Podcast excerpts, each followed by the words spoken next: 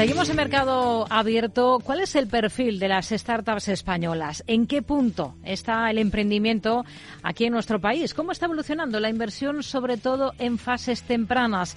En los próximos minutos vamos a ponerlo sobre la mesa en este programa en Capital Radio y sobre todo vamos a comparar lo que sucede aquí en España con cómo evoluciona este tipo de inversión en otros países, principalmente en Estados Unidos. Nos acompañan para ello Juan Orbea, analista de Swan Lab Venture. ¿Qué tal, Juan? Muy buenas tardes, bienvenido. Muy buenas tardes. Están también con nosotros Luis Garay, partners de Samaipata. ¿Qué tal, Luis? Muy buenas tardes. Buenas tardes, encantado de estar aquí con vosotros. Y saludamos también a Jorge Dobón, partner de Denium. ¿Qué tal? Muy buenas tardes, Jorge. Muy buenas tardes, Rocío. Bueno, todos ustedes invierten en fases tempranas de startups. Eh, lo primero, mm, ¿hasta qué punto se están moviendo las cosas ahora mismo aquí en España? Porque eh, venimos de, unos ciertos años anteriores de gran boom de emprendimiento. Ahora, Juan, ¿en qué punto están las cosas? Pues mira, yo te diré que mm, sí que es cierto que venimos de un, de un momento de tener un boom de emprendimiento muy serio pero es que ahora yo lo que veo es que, aparte de que el ecosistema en sí mismo está madurando bastante a nivel de, de las startups ya que están quizá no en etapa tan temprana, sino en esa, en esa fase de crecimiento ya, en lo que podemos llamar una serie B, eh, sí que seguimos viendo nacimiento de muchas startups. O sea, en particular nosotros estamos viendo muchísimas startups de gran calidad y de calidad sobre todo en sectores que en los que la tecnología sí que es muy relevante eh, no tanto como hace muchos años que bueno la tecnología era relevante pero realmente había mucho de replicar modelos existentes ¿no? en otros países que habían ido muy bien y ahora hay compañías singulares y muy interesantes la hmm. verdad Luis coincide Sí, desde luego. Creo que hay una cosa que se ha notado mucho en los últimos años en Madrid, en particular, que es donde vivo yo, pero en toda España, es que ha habido una atracción de talento, que antes Estados Unidos, o sea, todo el talento español se movía al extranjero, se movía a Londres, se movía a Estados Unidos. Y en estos últimos años realmente se ha visto cómo ese talento ha vuelto. Eh, estamos atrayendo talento extranjero y eso da pie a lo que decía Juan, pues a una abundancia de, empresas nacientes en el ecosistema muy prometedoras. Hmm. Eh, Jorge, eh, ¿hasta qué punto es maduro ese sistema emprendedor aquí en España? ¿Qué es lo que están percibiendo ustedes? Pues mira, yo coincidiendo con mis compañeros, yo creo que, realmente estamos en un momento bastante positivo y bueno. Es verdad que eh, pues la, crisis que ha vivido el sector los últimos dos años, pues lo que ha hecho es separar mucho el grano de la paja, ¿no? Porque realmente eh, había mucho emprendedor turista y mucho inversor turista que había llegado al sector, eh, un poco atraídos por, eh, por un momento muy de, mucho capital disponible en el mercado que los emprendedores pues supieron capitalizar y, se arrancaron muchas compañías como como también estaban diciendo muchas de estas compañías estaban pues eran copycats o, o negocios con, con, un nivel de innovación mucho más bajo pero yo creo que eh, el tipo de emprendedor que ahora mismo está buscando arrancar una compañía eh, sabiendo que el acceso al capital está mucho más complejo, eh, pues realmente es un emprendedor que tiene muy claro pues que quiere construir un, negocio con, las bases muy sólidas para el largo plazo y que realmente tengan el potencial de, de, de, irrumpir en un sector muy innovador. Hmm. Bueno, ¿y dónde se están moviendo ahora mismo más las cosas? ¿En qué tipo de, sectores? Algo nos ha dicho, ¿no? Una pincelada, Juan, nos ha avanzado porque hablaba de cosas, negocios relacionadas con la tecnología. Sí, eso es. Nosotros eh, estamos viendo cosas interesantes en todos los sectores porque también nuestra estrategia incluye invertir eh, agnóstico en cuanto a tecnología y agnóstico en cuanto a sectores pero estamos viendo cosas muy potentes en el, digamos, la categoría de developer tools, que son las herramientas que utilizan para hacer mejor su trabajo los desarrolladores de software y en temas como ciberseguridad, en las que en los que España la verdad es que están teniendo un nacimiento de compañías muy potentes y un crecimiento también de compañías quizá un poco más avanzadas para convertirse en, líderes de sus nichos, ¿no? Dentro del ámbito más grande de la ciberseguridad o de los developer tools. Hmm. Luis, ustedes desde Samaipata, ¿qué es lo que están palpando? ¿En qué tipo de sectores están viendo más intensidad? Eh, ¿Se está emprendiendo sobre todo en qué ámbitos? Pues a ver, yo creo que eh, aquí en Europa el Climate Tech ha tenido un boom muy fuerte. O sea, desde, luego en 2023, cuando todo, todas las industrias han caído a nivel de deals eh, y a nivel de inversión en 2023, Climate Tech se mantuvo resiliente. En Estados Unidos yo diría que la inteligencia artificial, que aquí también, pero o sea, ahí acapara el 50% de los unicornios creados en 2023 y como dice Juan, a mí me gusta mucho el sector ciberseguridad. Creo que hay cosas muy interesantes en supply chain management eh, que están surgiendo ahora y que están despuntando. Y bueno, o sea, en Samaipata nosotros tenemos eh, también una visión generalista, con lo cual invertimos un poco en todo. Sector fintech, tools para CFOs, eh, hay oportunidades en, bastantes sectores bastante atractivos ahora mismo. Hmm. Eh, Jorge, ¿dónde se están especializando ustedes de todos estos ámbitos donde se están moviendo las cosas ahora? Bueno, nosotros en Demium lo que somos agnósticos en cuanto a modelo de negocio y sector al que nos dirigimos.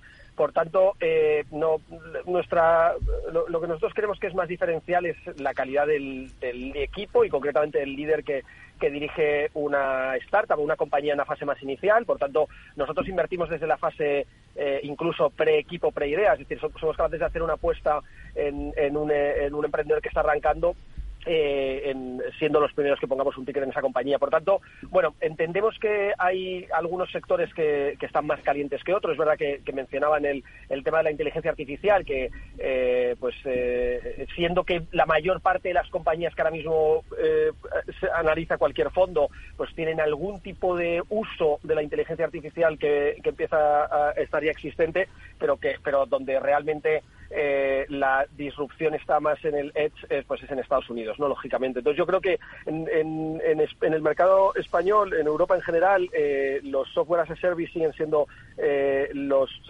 digamos, el, modelo de negocio que, más destaca en el mercado y, yo creo que hay mucha implementación de este tipo de tecnología para sectores tradicionales.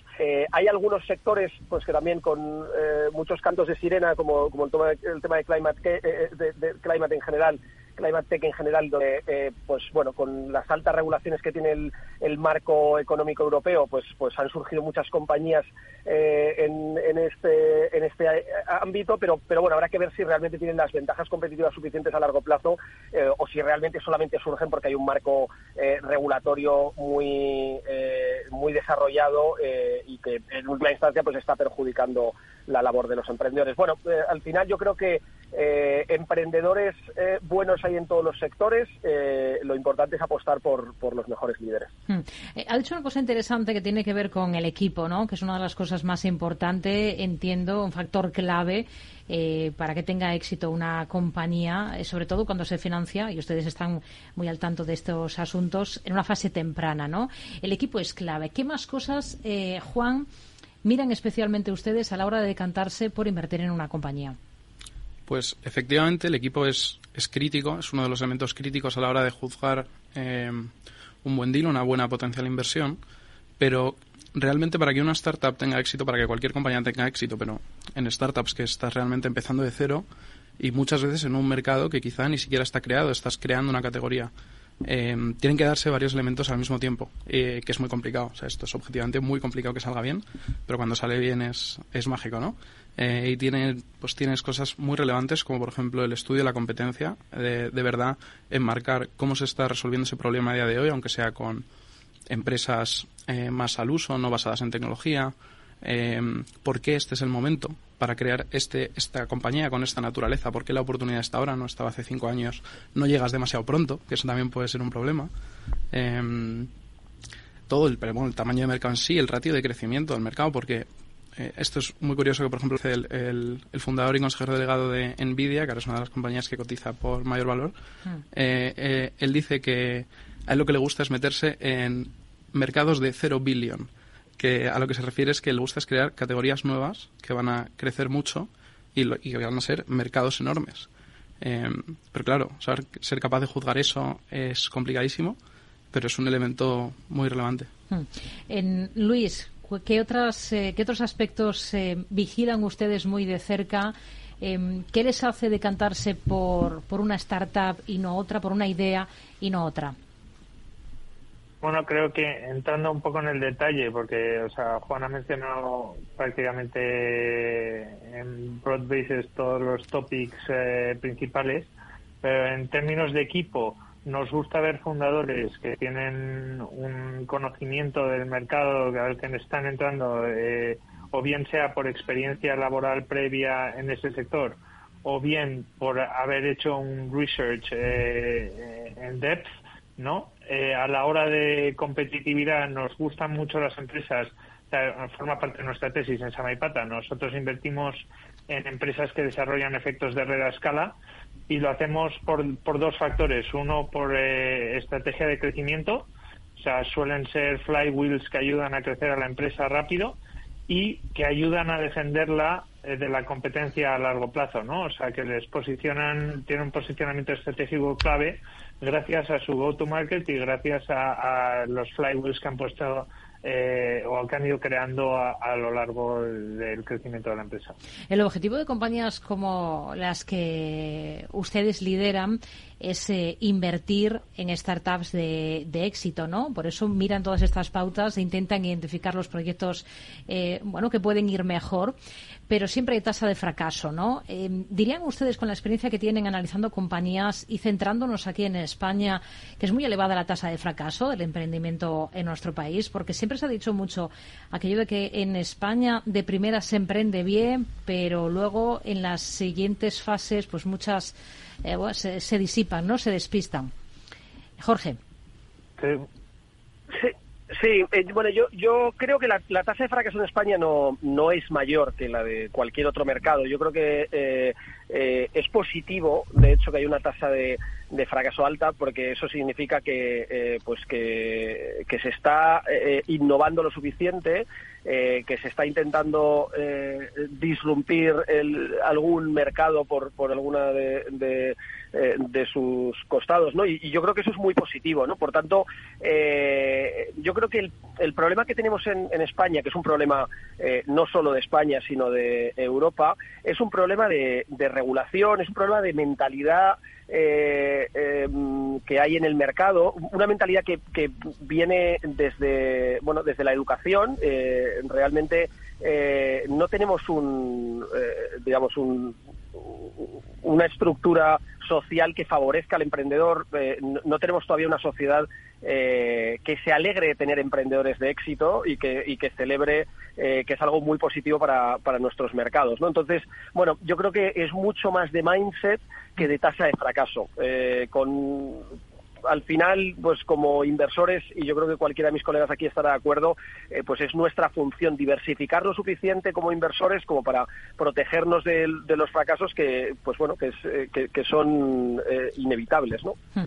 Juan, ¿qué diferencia se encuentra entre, en cuanto a inversión en fases tempranas aquí en España con lo que ocurre en otros países como, por ejemplo, Estados Unidos?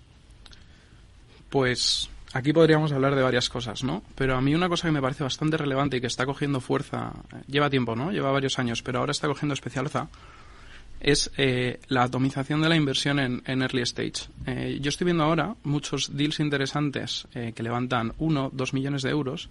¿Y qué ocurre? Esto hay una confluencia de dos factores, que hay fondos grandes, fondos líderes americanos, pues como Sequoia, como Founders Fund, varios tipos de fondos, ¿no?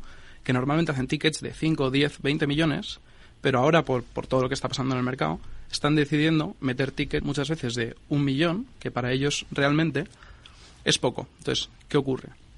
Que cada vez hay más grupos, se llaman sindicados de angel investors, eh, muchas veces están especializados en una industria, son grupos, digamos, de 50 personas que tienen el rol de CISO dentro de empresas de tecnología. Entonces, tienen un network en ciberseguridad muy potente, saben juzgar bien eh, la madurez de esa tecnología, la verdadera urgencia de utilizarla y, aportan, son capaces de aportar en grupo ese otro medio, ese otro millón y dan muchísimo valor a las empresas metiéndose en su capital de esa forma y luego ya podrán levantar la ronda grande, digamos, con el fondo que ha puesto esa, esa pequeña apuesta. Y yo creo que eso es una tendencia que vamos a ver en España y en Europa en los próximos años cada vez cada vez mayor. Luis, nos queda poquito tiempo. Eh, el español todavía es un mercado muy conservador en términos de inversión en fases tempranas. Yo no creo que sea conservador. Creo que hay una tendencia, obviamente, a aparcarse en industrias que han sido fuertes en nuestro país, ¿no? Como puede ser el turismo, puede ser la construcción, etcétera.